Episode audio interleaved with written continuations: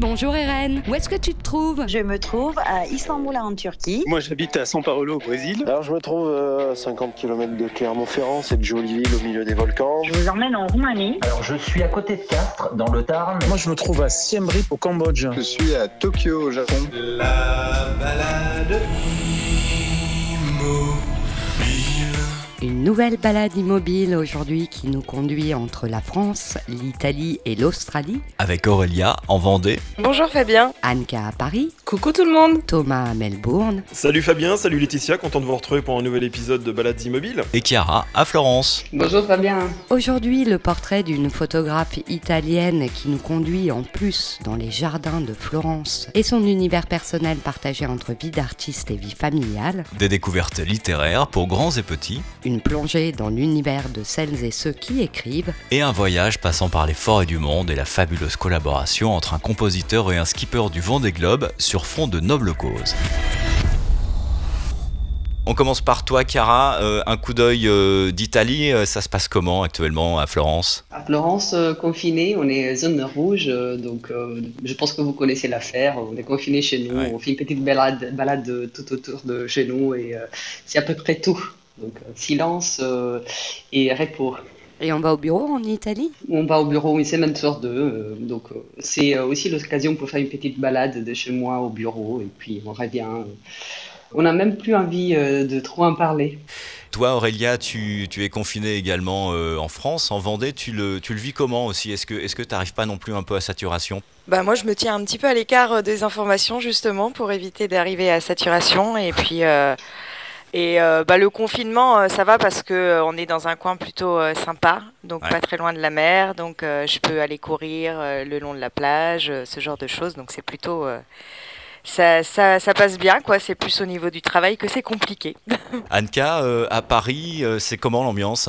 Eh ben moi, je trouve qu'on va vers du renouveau et que effectivement, la saturation fait qu'on se tourne maintenant un petit peu vers 2021 et ça fait du bien. Enfin, Thomas, toi, tu es un peu privilégié puisque ce qu'on vit en ce moment, tu l'as vécu ces derniers mois. Maintenant, c'est, on peut le dire, à Melbourne en tout cas, c'est fini. Alors moi, j'étais un vieux routard du lockdown hein, depuis plusieurs mois hein, quand même. On a eu le lockdown le plus long du monde et vu que c'est la seule solution qui fonctionne aujourd'hui et là, on est déconfiné depuis maintenant plusieurs jours. On a une annonce aujourd'hui, abandon du masque en extérieur à partir de demain, enfin tout à l'heure minuit. Donc ça c'est une grosse avancée puisque se balader, ah ouais non mais se balader avec un masque pour moi c'est toujours une sensation de pas de liberté. On a une absence totale de liberté et c'est vrai que là ça fait vraiment du bien de retrouver euh, l'air frais. Donc on revit. J'ai pas envie de vous remuer le couteau dans la plaie. non, non, c'est pas la peine. N'insistez pas. Jetez pas des cailloux. Merci. Retour à toi, Chiara. Avant le confinement, tu as fait une belle rencontre, une rencontre avec une, une photographe. Oui, c'est bien ça. Ça a été une balade euh, au sens propre. Mais pour vous qui l'écoutez, euh, ça va être une balade immobile? Alors du coup, raconte-nous, c'était une rencontre euh, par hasard en bas de chez toi Comment ça s'est passé? C'était une journée de mi-octobre. C'était vraiment une journée magnifique. Il y avait du soleil, un ciel bleu. Et je me baladais au jardin de Boboli, un parc historique à Florence qui a été bâti sur une colline. Pour vous donner l'idée, c'est un peu comme un jardin de Versailles, mais c'est fait par plan de euh, petit jardinet qui s'ouvre euh, sur des plans d'eau. Euh, il y a des sculptures romaines, des îles au milieu, des fontaines avec des nénuphars, des petits temples, des grottes. c'est un petit paradis, quoi. Ouais, c'est un petit paradis. C'est vraiment très, très, très beau. Là, avec le lockdown, comme on s'est débarrassé de la plupart des touristes, du coup, nous, résidents, on peut profiter un peu plus de la ville. C'est ce que je faisais ce jour-là. Et à un moment donné, je me suis euh, assise sur un banc et là, j'entends euh, des filles à côté euh, qui tchatchent. Et comme on n'était pas encore en zone rouge, vous savez, vous on pouvait encore interagir avec les gens. Et donc, je me suis approchée parce que j'avais entendu qu'elle parlait de Paris et d'une expo qu'une d'elles allait faire à Paris. Et du coup, j'ai pu rencontrer Francesca Procco. En fait, elle est photographe et calabraise d'origine. Et, euh, et là, elle m'a vraiment beaucoup plu. Comme une vraie italienne, elle m'a invité euh, chez elle. Elle m'a dit bon, écoute, euh, j'habite juste à côté, donc si ça te va, je te montre un peu ma maison, mon atelier. Sa maison, c'est vraiment à côté du jardin de Boboli. Et en fait, son propre jardin est une partie du jardin de Boboli. Du coup, on traverse une partie du jardin, euh, on pénètre chez elle. Euh, la première scène qu'on voit, c'est euh, une scène de ménage. Donc, on voit son mari sur, sur un canapé, un enfant qui joue, un chien. on admire les œuvres qu'elle a sur les murs. Et en fait, elle a des œuvres extraordinaires sur les murs de chez elle, parce que il y a des auteurs italiens comme Mimmo Rotella, c'est un artiste des années 50, euh, pop art, ou euh, Angelo Savelli, qui euh, est euh, un artiste du blanc. Ses œuvres, on les trouve même au MoMA de New York, pour vous dire. Et puis, on passe un rideau, en fait, un épaisse rideau qui est juste au milieu de la pièce principale. Et on se retrouve dans son atelier. Et dans cet atelier, en fait, c'est c'est un espèce de contenant pour les arts euh, visuels. Et là-dedans, euh, il y a plein de gens qui travaillent, qui pensent, euh, qui se rencontrent, qui font de networking. Donc, la première question que je lui ai posée, c'est de savoir comment, comme je sais qu'elle a grandi en Calabre, dans un petit village, c'est la pointe de la botte d'Italie. Donc, je lui ai demandé comment c'était de grandir en Calabre. Prova a spostarti. Guardami. Sono nata in una terra difficile dal punto di vista organizzativo. Il y a, en fait, elle explique qu'il y a une souffrance à la base, parce qu'elle est née dans un lieu qui n'arrivait pas à lui donner les inputs pour euh, pouvoir se développer. Mais euh, en même temps, elle s'est dit, euh, après coup, je suis contente d'avoir euh, vécu et grandi là-bas parce que ça l'a fortifiée et ça lui a donné vraiment l'envie de faire, parce qu'elle n'a pas été gâtée par euh, le contexte euh, qui l'entourait. E. Ensuite, je lui ai demandé si, euh, en fait, elle pouvait dire qu'elle était née photographe ou euh, si euh, elle était devenue photographe. Fotografa forse ci sono diventata, ho sempre avuto la passione per la fotografia. C'est toute une question de euh, travail et entraînement. Euh, on n'est pas quelque chose. Euh, on a peut-être un peu un talent à la base, mais euh, après, c'est toute une question de vouloir. Et elle explique effectivement que oui, depuis toute petite, elle a toujours aimé les arts visuels. Mais après, elle a étudié, elle s'est entraînée, elle a rencontré surtout, c'est c'est surtout ça aussi que j'aime, c'est qu'elle fait les bonnes rencontres qui euh, te donnent la stimulation ou le courage pour euh, faire quelque chose. Ensuite, je lui ai demandé quel était euh, euh, le secret pour euh, une bonne photo. L'essentiel, c'est euh, la lumière, mais euh, elle a ajouté quelque chose que je trouve euh, intéressant, c'est qu'elle dit souvent la bonne lumière extérieure correspond aussi à la bonne lumière euh, intérieure. Et euh, c'est ce qui rend euh, la photo euh, vraiment touchante, c'est qu'on arrive à prendre la petite lumière intérieure euh, dans le sujet qu'on fotografia. Du coup, j'ai, je lui ai demandé de m'expliquer le concept de son atelier qui s'appelle le studiolo, le petit studio. Studiolo è un progetto Elle avait envie de créer cette espèce de- d'espace multifonctionnel à l'intérieur de chez elle, un espace où tout le monde pouvait euh, créer, euh, faire des projets et partager. Et puis ils essayent aussi de, de vendre ça euh, à des galeries ou faire eux-mêmes euh, leur propre galerie. Je lui ai demandé euh, si elle avait un rêve. Elle dit euh, que son rêve, c'est de répliquer ce concept partout dans le monde, de manière à créer une galerie unique, une espèce de galerie itinérante euh, qui, euh, qui part d'un lieu et qui, euh, quand arrive dans un autre lieu, se fait contaminer par l'autre lieu, ici de suite dans un cercle virtueux. C'est un rêve d'effet boule de neige, quoi. Sympa. C'est bien dit. Et enfin, je lui ai demandé euh, la prochaine expo euh, euh, où elle était, parce que c'est là où était née notre rencontre, la prochaine expo parisienne.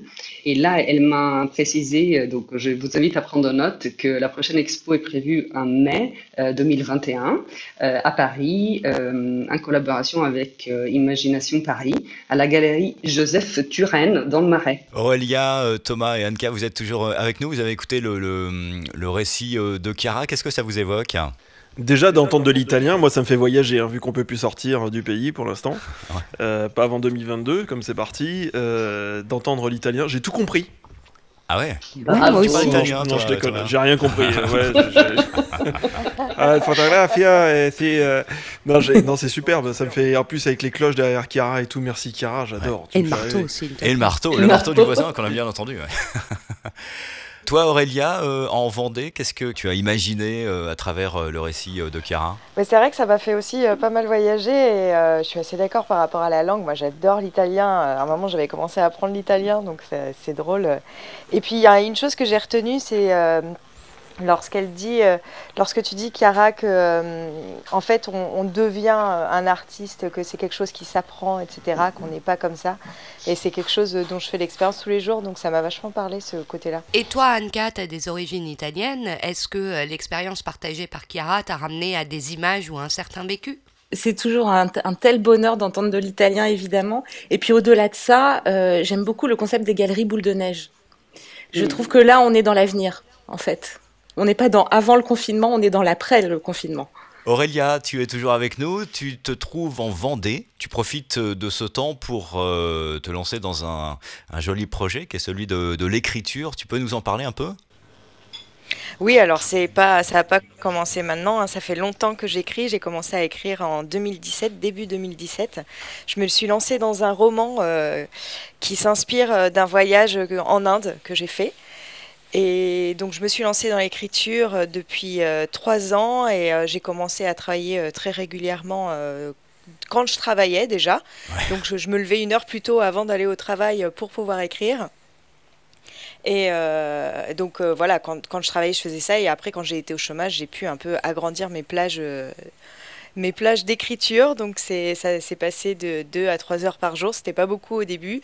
Et puis euh, avec le dernier confinement, où ça enfin, pour moi, ça correspondait aussi à une nouvelle euh, période de chômage, j'ai euh, augmenté ma dose de travail. Et là, je faisais 5 à, à 8 heures par jour d'écriture sur mon livre.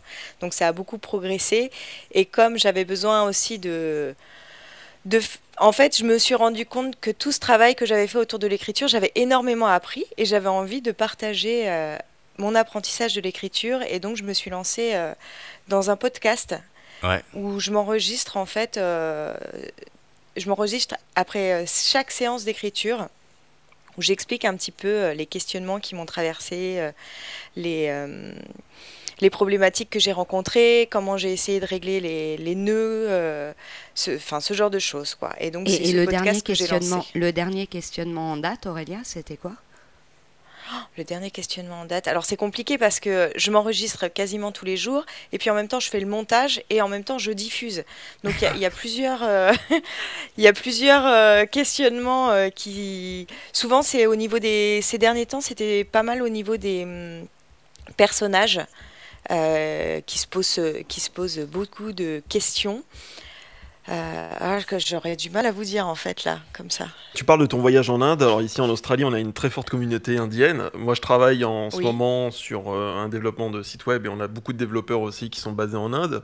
Et euh, c'est une communauté bien particulière puisqu'ils sont très liés par leur leur caste en fait, leur leur environnement amical, familial, etc. Qu'est-ce qui t'a marqué le plus en Inde? Tout est extrêmement hiérarchisé dans les rapports euh, entre les gens par rapport au caste déjà, parce que même si ça a été aboli par la loi indienne, c'est quand même toujours très présent dans les mentalités, et en plus euh, entre les gens en fait. Euh, clairement, mon guide, il m'expliquait que lui, il était tout en haut, après venait sa femme, et tout en bas venaient ses enfants. Et euh, moi, j'avais vraiment le sentiment que j'étais euh, considérée comme son inférieur. Et donc, à chaque fois qu'on s'adresse, en fonction qu'on s'adresse à telle ou telle personne, en fonction de leur niveau, on ne s'adressera pas de la même manière. D'ailleurs, il y a quatre façons de dire bonjour dans, en hindi. En fonction de si on s'adresse à un enfant, à quelqu'un euh, qui est notre égal, à quelqu'un d'un peu plus respectable ou au président de la République. C'est impressionnant. Et d'ailleurs, ils parlent qu'anglais parce qu'ils ont Ah non, non, ils chacun un dialecte différent. Ça dépend où est-ce qu'on va en, en Inde. Peut-être que c'est vrai dans les grandes villes, mais moi où j'étais, c'était euh, c'était dans une région un peu perdue euh, et il y en avait très très peu qui parlaient anglais. Oui, Chiara. J'avais une question pour Elia. Dans quelle grande ville euh, tu as été? Alors moi j'ai atterri à Delhi la toute première fois, euh, mais j'y suis restée que quelques jours parce que ça, ça m'intéressait pas d'être- d'être dans les grandes villes. Et, euh, et après, du coup, je suis allée à Raipur, qui est la grande ville de la région dans laquelle j'étais, mais ça reste quand même une beaucoup plus petite ville. Et après, j'étais plutôt dans les tribus, dans les villages, etc. Et une autre année, je suis allée à Pune aussi.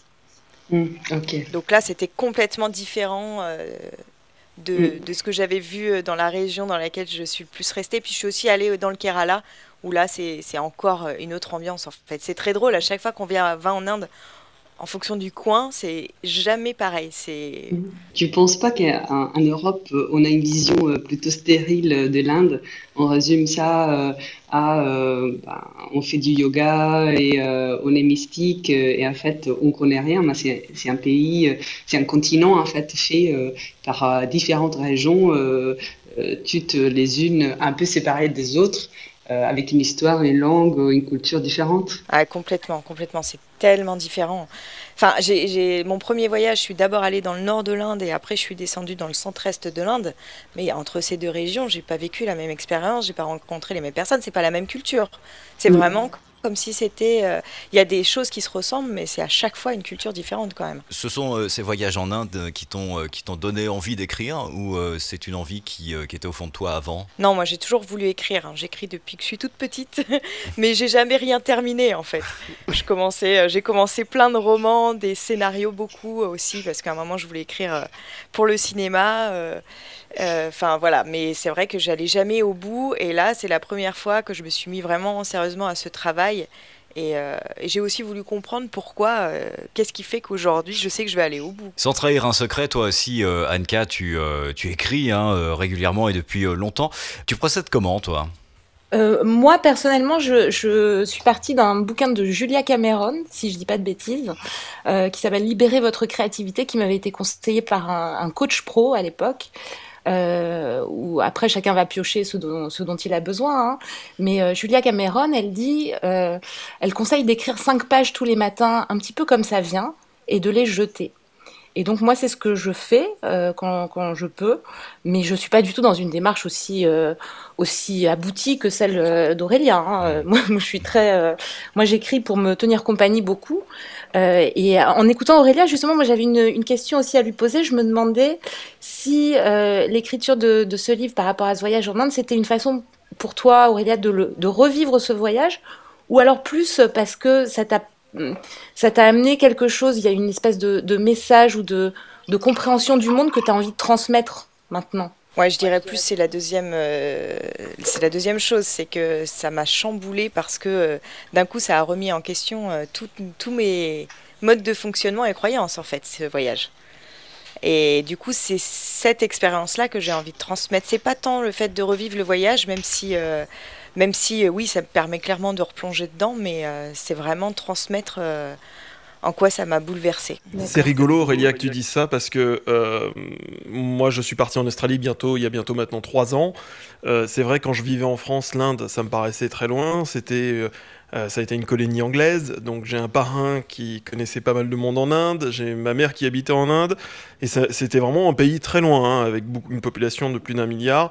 Euh, et maintenant que je vis euh, à Melbourne, qui est quand même une, ville très cosmopolite, on a beaucoup de, Chinois, on a beaucoup d'Indiens, ça me paraît tellement un pays proche aujourd'hui, et ça casse un peu le mystère. C'est-à-dire qu'on a plus cette frontière qu'on avait, que j'avais moi à l'époque en France, où je me disais que c'était quand même un pays lointain. Aujourd'hui, euh, je me dis pas que c'est un pays où on fait du yoga, c'est surtout un pays où il y a beaucoup de, développeurs en, informatique, euh, et ils font des bons euh, butter chicken. Je plaisante, mais c'est vrai en plus. mais c'est une vision totalement différente. C'est-à-dire que, euh, désolé, je vais citer une marque, quand on prend des Uber, c'est souvent des Indiens. Et on, discute beaucoup avec eux, d'où tu viens, de quelle région, en Inde, etc. Et pendant ces 15-20 minutes de voiture, il nous fait voyager et on tombe sur des profils mais hallucinants. J'ai rencontré une fois un, driver qui m'expliquait qu'il avait travaillé pour la plus grosse entreprise de vélo au monde. Le mec était comptable et il travaille directement pour son patron qui est un multimilliardaire indien. Et le type aujourd'hui, il a voulu changer de pays, il est euh, conducteur euh, d'une voiture Uber. Et c'est vraiment cette, cette vision, moi, qui m'a complètement chamboulé depuis que j'habite euh, à Melbourne. Moi, chaque fois que je rencontrais un Indien qui me racontait une histoire, j'avais l'impression de lire un roman.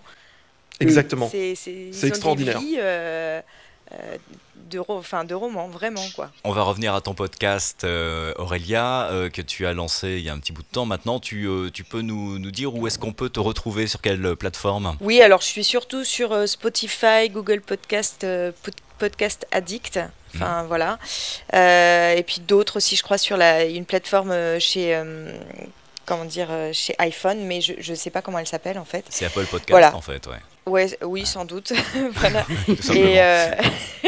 j'ai pas réussi à trouver comment. Euh, comment il s'appelle Et donc ça s'appelle euh, tout simplement euh, l'écriture d'un roman. On passe à toi, Thomas, à présent. Alors on change complètement de registre, hein, puisque toi, fraîchement déconfiné, tu en profites pour redécouvrir le monde qui t'entoure.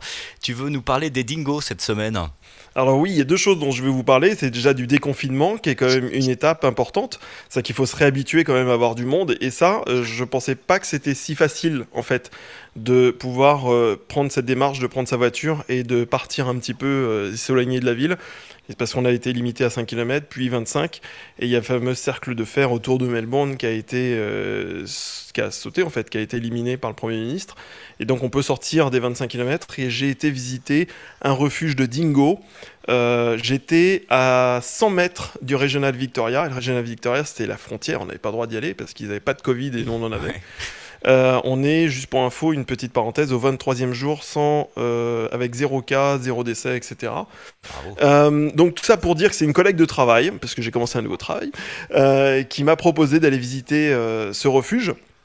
Et donc l'histoire est un peu, un peu marrante parce que c'est cette dame euh, qui a une très belle propriété avec une vue extraordinaire. Donc on est à une heure au nord-ouest de Melbourne et elle est en haut d'une colline, on est en plein bush. Elle a cette maison qui est splendide et elle a toute une partie de son terrain, on va dire 80% de son terrain, qui est dédié au dingo. Et donc j'ai eu l'occasion d'interviewer la personne qui dirige euh, depuis un an et demi, deux ans ce refuge. Et ça a complètement bouleversé sa vie, puisqu'au début il était bénévole il venait de temps en temps. Et aujourd'hui, il va passer un doctorat pour être spécialisé dans la faune sauvage australienne.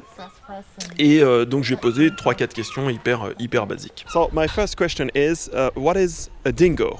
So a dingo is a native canid, so uh, a species of sort of, I guess, descendant from Asian wolves. Ce n'est pas un chien, c'est une sorte de canin sauvage. Donc c'est un chien qui est, qui est, qui est assez marrant, hein, qui est très attendrissant.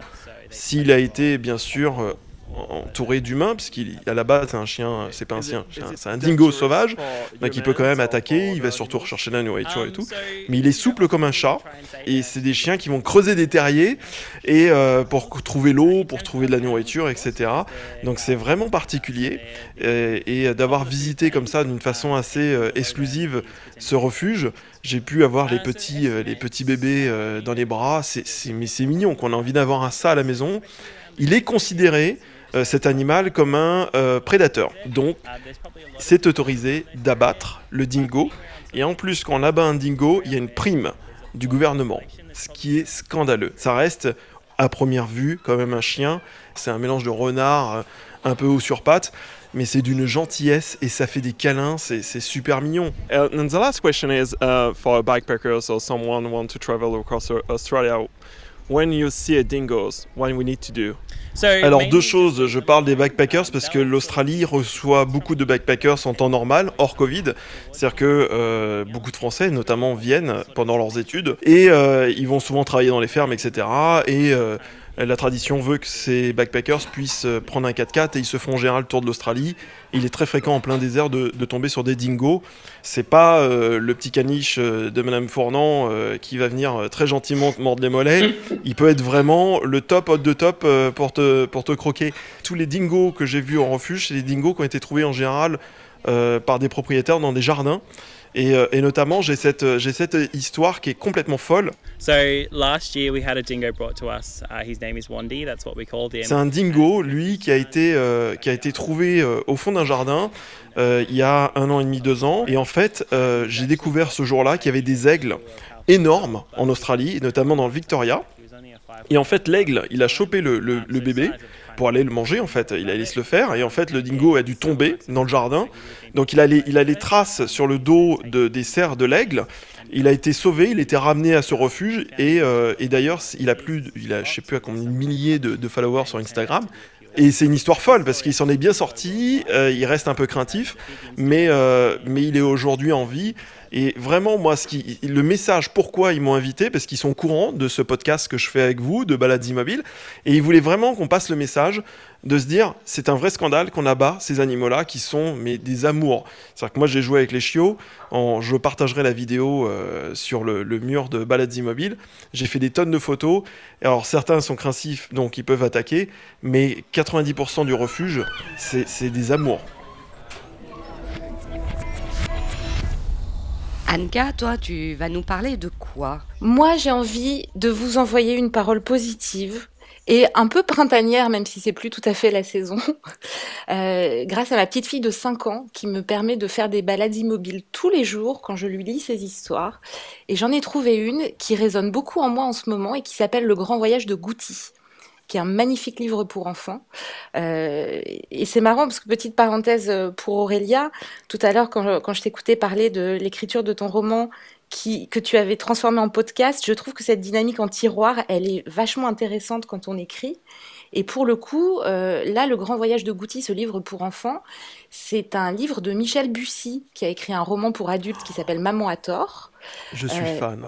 Et ben voilà, il a sorti Maman à tort, euh, je sais pas quand, mais enfin c'est un, un, roman pour adultes que j'ai pas lu, mais bon, euh, dans lequel un petit garçon raconte les contes que sa maman lui raconte.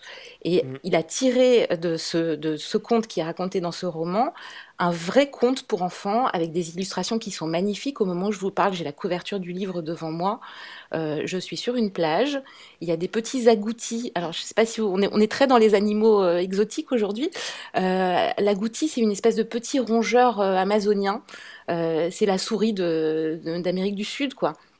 Et, et, donc là, là, on voit un vieil agouti qui tient euh, un tout petit bébé agouti avec derrière un voilier qu'on entreaperçoit, des colombes qui s'envolent, des fleurs magnifiques et de toutes les couleurs. Et c'est en fait c'est déjà un voyage. Le, le, le, le, dessin de couverture est déjà un voyage. Et ce livre.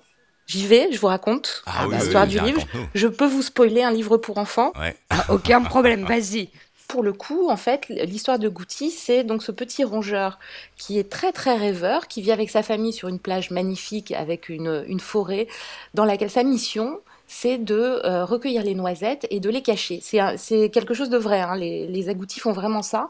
Ils vont planquer des noisettes un peu partout. Euh, et je crois qu'ils sont d'ailleurs assez importants dans l'écosystème dans là-bas. Et sauf que Goutti, il rêve de pays lointains à longueur de journée. Il planque ses noisettes, mais il oublie où elles sont, systématiquement. Il n'ose pas le dire à sa maman, parce que bon, c'est quand même son seul travail. Et arrive le moment où ils partent tous en hibernation. Et pendant l'hibernation, il y a une énorme tempête qui ravage tout. La forêt disparaît complètement, les arbres sont tous par terre. Et quand ils ressortent, ils n'ont plus rien à manger. Et à ce moment-là, euh, bah, la maman s'énerve pas. Elle dit bon, bah, il va falloir qu'on parte là maintenant. Et euh, la famille de Goutti et Goutti commence un tour du monde. Et donc ils partent faire le tour du monde pour essayer de se nourrir, jusqu'au moment, alors ça dure comme ça un petit peu, euh, jusqu'au moment où le grand-père, qui n'avait rien dit jusque-là, euh, un soir les fait s'asseoir et dit, bon vous savez, maintenant on va rentrer à la maison. Et donc ils, repartent un petit peu la peur au ventre à l'idée de retrouver leur forêt saccagée, dévastée et, et d'avoir faim. Et quand ils arrivent, la forêt c'est devenu un truc luxuriant, magnifique, comme ils l'avaient jamais vu. Et là, ils se disent, mais qu'est-ce qui s'est passé? Et le grand-père explique à Goutti qu'en fait, toutes ces noisettes qu'ils n'ont pas retrouvées, et eh ben là, elles ont eu le temps de germer, elles ont eu le temps de grandir tranquillement, elles se sont multipliées, et qu'en fait, de son erreur, il y a tout un monde qui a, qui a été créé. Et je trouve que cette histoire est absolument formidable. Et alors, vous allez me trouver un peu capillotracté, mais est-ce que nous, je, je dans notre déjà, monde, je vois déjà le parallèle. Est-ce que crois. nos petites noisettes, ce seraient pas nos bistrotiers, nos libraires, nos enfants et pardon de parler de moi, nos intermittents du spectacle. Est-ce qu'on serait pas un petit peu les petites noisettes avec Aurélia qui, grâce à, une emmerde hein, quand même, parce que le confinement et la pandémie, ça, ça, emmerde quand même tout le monde et ça ne nous arrange pas, est-ce que grâce à ça, bah, du coup, va peut-être naître un roman? Euh, moi, j'ai eu euh, un accident de parcours de boulot parce que plus d'argent, problème, machin, tout ça, euh, grosse remise en question. Donc j'ai arrêté un boulot euh, euh, qui avait peut-être plus de sens et aujourd'hui je me retrouve à faire des ateliers radio pour des CE1. C'est encore possible malgré le confinement. euh, chose que j'avais jamais faite, mais tout d'un coup, je transmets un amour du son à des tout petits enfants qui me regardent émerveillés. Les bistrots, bah, là, ils sont en train de se, réinventer. Je regardais hier euh, euh, un papier de West France qui parlait d'un bistrot qui s'appelle L'Atypique à Rennes, où en fait, pendant le premier confinement, deux anciens collègues, 22 et 50 ans, ont commencé à discuter ensemble et ont décidé de monter un bistrot culturel solidaire où ils vont faire euh, des conférences euh, euh, sur, sur, le travail, sur tout un tas de choses. Et moi, je trouve qu'on est là, on arrive vers un renouveau de notre société. On est tous en train de se réinventer parce qu'on a été obligé de faire cette maladie mobile qui nous a posé et qui a fait grandir un peu, qui, a, qui, a, laissé le temps de germer à plein de choses en fait. Ça te fait réagir, Chiara? L'histoire est magnifique et euh, je vais, euh, je vais l'offrir à tous, euh, tous les enfants que je connais.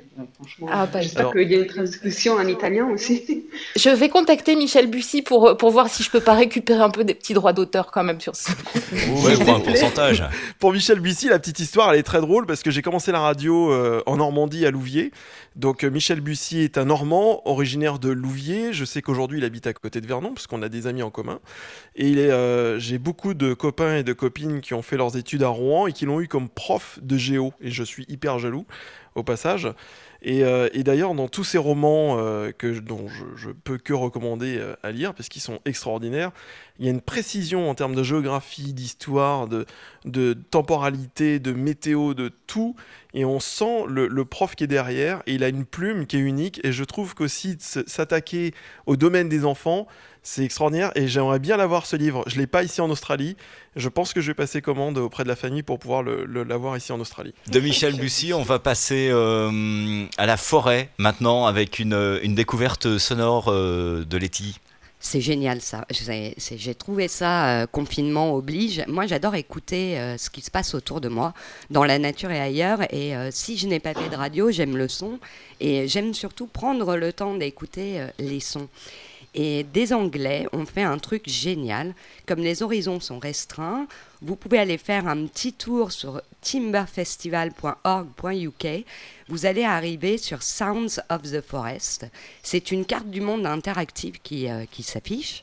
Et vous cliquez en gros là où vous voulez, là où il y a un petit point. Et euh, ça donne ça. Alors là, on est euh, très exactement au Québec, à Magog et quelqu'un, lors d'une balade, a enregistré le son de la forêt.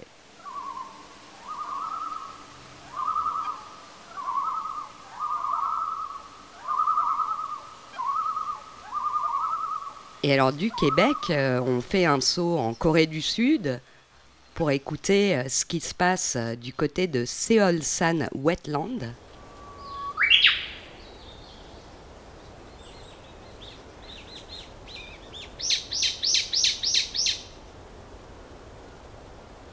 C'est pas pareil.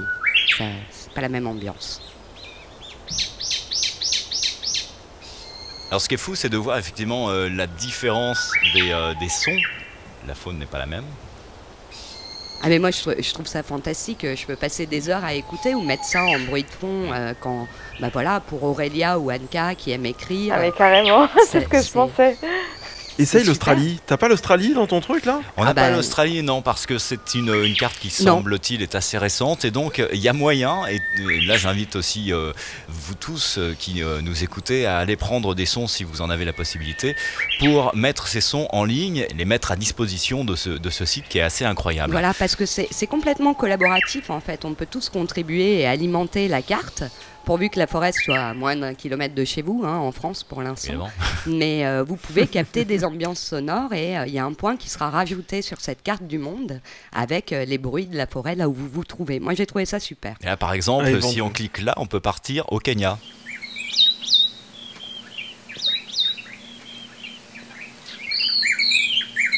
Alors là, ça aurait pu être la Picardie ou Dunkerque. Pour moi, c'était pareil. Ah non, non. Ah non, c'est un truc de dingue parce que je vois par rapport, je suis désolé, je vous parle d'Australie, mais j'ai été euh, du côté de la barrière de corail où c'est très tropical. On est limite sur la, la ligne tropicale euh, de la planète. Là, j'ai le nom qui se mélange.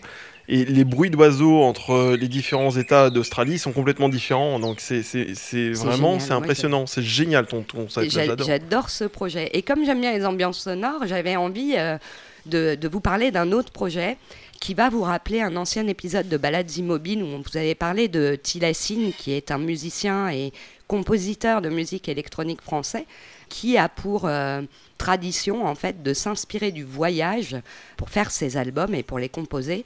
Il a fait euh, le Transsibérien en Russie, l'Argentine dans une caravane Airstream, et il y a quelque temps, euh, Tilassine exposait son travail photo et vidéo et musical lui-même hein, dans la caravane Airstream posée à Montreuil. Non, c'est pas Montreuil, c'est Romainville, au magasin Généraux. Et, euh, et, il était euh, là pour expliquer son voyage, comment était euh, né son, son album. Il a ramené des babioles comme des plantes odorantes et il partageait ça avec tout le monde. Rappelez-vous de, de Tilassine. C'est ça.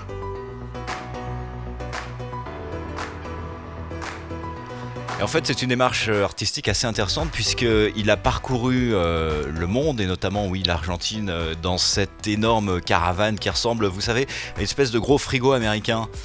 J'adore.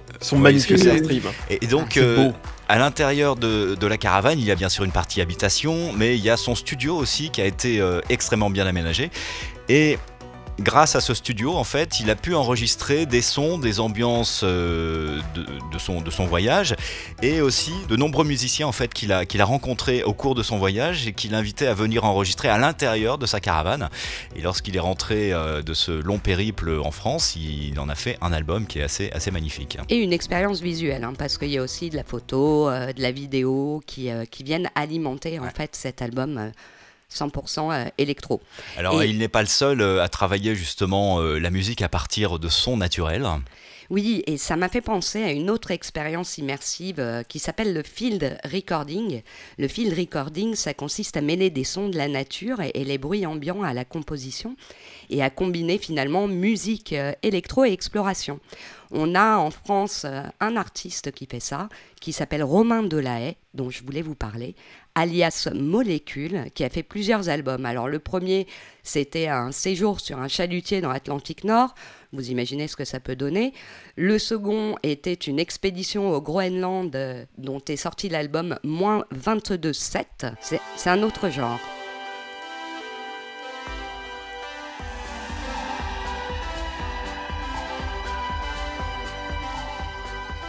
Et le troisième album a été euh, tourné, enregistré à Nazaré avec les surfeurs qui affrontent là-bas euh, les vagues quand même parmi les plus grandes du monde, ce qui a donné cet extrait-là. Ben moi, je vous dis que demain, c'est un jour d'anthologie. Parce que là, ils avaient prévu tempête déjà.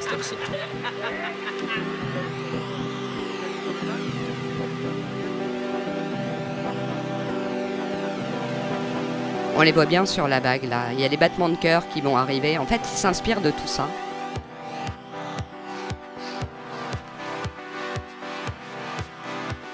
Alors c'est certes moins mélodieux et moins, euh, euh, je dirais, euh, musical que, que Tilassine, mais Romain Delahaye s'est associé à un jeune navigateur du Nord qui s'appelle Thomas Ruyant. Thomas Ruyant euh, est à la tête d'un IMOCA euh, et fait le vent des globes actuellement. Et à l'heure où l'on enregistre euh, cette émission, il est en tête d'ailleurs du, du Vendée Globe. Et donc, tous les deux ont réfléchi à un projet parce que Molécule s'est retrouvé sur le bateau de Thomas et il n'imaginait absolument pas ce qu'on pouvait entendre sur ces bateaux qui sont des bêtes de technologie. hein. Et il décrit que euh, c'est un instrument de musique à part entière. Et c'est des bateaux qui sont équipés de foils. Les foils, c'est ce qui leur permet de voler en fait sur la mer. Ils sont parfois à 30 nœuds, donc ont presque 60 km/h. Et Molécule raconte que c'est quasi intenable euh, sur le bateau, mais qu'en revanche, c'est une véritable symphonie. Il va rentrer euh, de ces deux jours sur le bateau littéralement lessivé. Euh, mais il faut se rappeler qu'un Vendée Globe, ça dure jusqu'à maintenant au mieux 74 jours. Donc vous pouvez imaginer ce que les, ce que les skippers affrontent. Et ils ont eu l'idée donc d'équiper le bateau de 16 micros et 15 caméras pour raconter le voyage. Raconter le voyage, c'est, ça veut dire que Thomas va pouvoir déclencher à tout moment les, les caméras et le micro en appuyant sur un seul bouton dans le cockpit. Mais pour un projet plus vrai que nature, Molécule a aussi voulu que les tous déclenchent automatiquement pour que ce soit pas systématiquement Thomas qui choisisse les meilleurs Et de moments. façon aléatoire. Voilà. Voilà. Pour le son, Molécule utilise ce qu'on appelle un kit binaural, ce qui va permettre d'enregistrer en reproduisant la perception de l'oreille humaine. Pour le moment, il choisit des extraits qu'il relaye euh, quotidiennement, je crois, sur, euh, sur le Mmh. site de France Info. Le récit euh, au jour le jour du voyage de l'aventure de Thomas Ruyant. C'est assez passionnant puisqu'il mêle à la fois les, les- les ambiances du bateau, les sons du bateau, avec des ambiances musicales et le récit du navigateur au quotidien. dont il s'inspire du moral en fait pour composer autour de, de tout ça. À la clé, il y aura un disque et, un film documentaire à apparaître au retour de Linked Out, le bateau de Thomas. Et d'ailleurs, euh, on souhaite bon vent euh, à Thomas. Mais euh, je, vou- je voulais vous, euh, je voulais vous, je sais pas si vous connaissez C'est pas le Linked même Out. Thomas. Je sais pas si vous connaissez Linked Out et en fait chacun des navigateurs euh, du Vendée Globe soutient une cause. Celle qu'a choisie Thomas, c'est euh, une initiative du réseau Entourage qui vient en aide au SDF et Linked Out en fait permet de partager son réseau professionnel avec ceux qui n'en ont pas. L'objectif pour lui euh, pendant le Vendée Globe, c'est de permettre, grâce euh, à la com autour de, de l'embauche de 80 personnes. Et Thomas euh, dit haut et fort que plus ses performances vont être grandes, plus le message de Linked Out sera entendu. Donc la cause est magnifique. On lui souhaite de garder la tête. Et en attendant la sortie du, beau projet de Molécules et Thomas, on vous invite euh, à aller découvrir le Music for Containment de Molécules, qui a regroupé 33 artistes euh, électro-confinés en avril dernier sur une compilation dont les bénéfices sont destinés à la Fondation de France. C'est très sympa, vous trouverez ça sur les réseaux sociaux ou sur Google. Anka, Chiara, Aurélien, euh, ça vous fait réagir cette petite balade sonore? Merci d'avoir parlé de ça, Laetitia, parce que euh, moi j'avais vu ce- cette initiative de faire du binaural sur le Vendée Globe euh, de Radio France, Ouais. et, euh, et je, je trouve que le, le son binaural, c'est on, on tâtonne encore un petit peu autour de ça. Il y a beaucoup d'essais euh, de, de la radio publique en France, mais ils n'ont pas encore trou- trouvé tout à fait le moyen.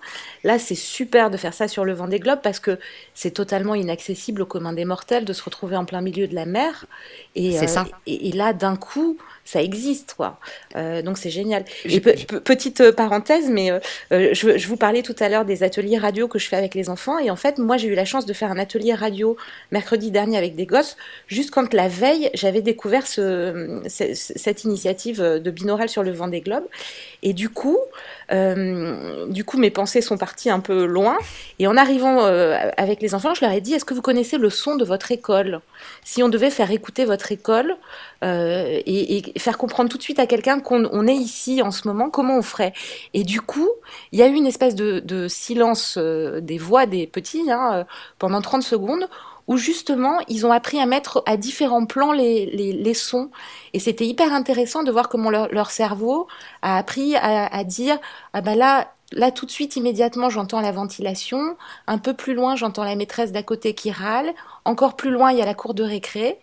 Euh, et puis, ah, c'est marrant, on n'entend pas les voitures, mais il y a des voitures quand même. Ouais. Et le son, c'est primal, ça vient des tripes, c'est un des premiers sens. Euh, quand, on, quand on est dans le ventre de, de, de nos parents, euh, ce qui nous connecte au monde au départ, c'est le son étouffé de leur voix. Et on dit, et un bébé qui naît, il, il crie. On est dans le son tout le temps. Aurélia, peut-être un petit commentaire avant de conclure? C'est vrai que moi, je m'amuse quand je suis en voyage souvent d'enregistrer des petites ambiances sonores. Et c'est et là où je replonge le plus dans mon voyage, c'est quand je réécoute euh, ces enregistrements en fait. C'est pas tant par les textes que j'écris, c'est vraiment avec le son, je trouve qu'on qu'on plonge euh, dans le voyage. Et je vais faire partir encore, je suis désolé de mon expérience personnelle, euh, les longues discussions que j'ai avec Fabien et Laetitia en, en- antenne. Euh, je me suis acheté un matériel euh, qui s'appelle euh, le Zoom, qui permet d'enregistrer des sons extérieurs. Et très régulièrement, je me mets le casque, je branche le micro, je mets la petite bonnette dessus pour pas que ça soit pollué par le, par le vent. Et ça permet d'amplifier les sons extérieurs. Et c'est magique parce que je m'a- je m'allonge, comme je l'ai fait en bord de plage hier sur la Great Ocean Wood à plus d'un kilomètre de chez moi, et, d'entendre les bruits des vagues, des oiseaux, des gens qui discutent, des enfants qui jouent. Et euh, j'étais complètement dans un monde immersif et c'était tout simplement magique. Et d'ailleurs, je voulais enregistrer, je vous le partagerai. Merci beaucoup, merci euh, les amis d'être passés par Balade Immobile aujourd'hui. Merci à toi, Chiara, à Florence. Merci à vous, c'était vraiment un plaisir comme d'habitude. Merci à Aurélia. On se voit bientôt Aurélia. J'espère qu'on sera euh, vite déconfiné, en tout cas qu'on aura la possibilité de tourner ensemble quelques belles images euh, de la région Ouais. et peut-être du retour du Vendée Globe. Avec plaisir. Merci à vous. Merci à toi Thomas. Tu, euh, tu reviens très vite avec euh, des ambiances euh, de Melbourne et de ses environs. J'ai pas mal de petites choses dans mon carton là, c'est, ça va être sympa. Et puis Anka euh, à Paris et en région parisienne, c'est pareil. euh, on t'attend très vite pour de, de nouveaux récits. Avec grand plaisir et je vous embrasse avec mon coude. à très vite les amis. Salut. Salut C'est la balade qui s'arrête là, voilà.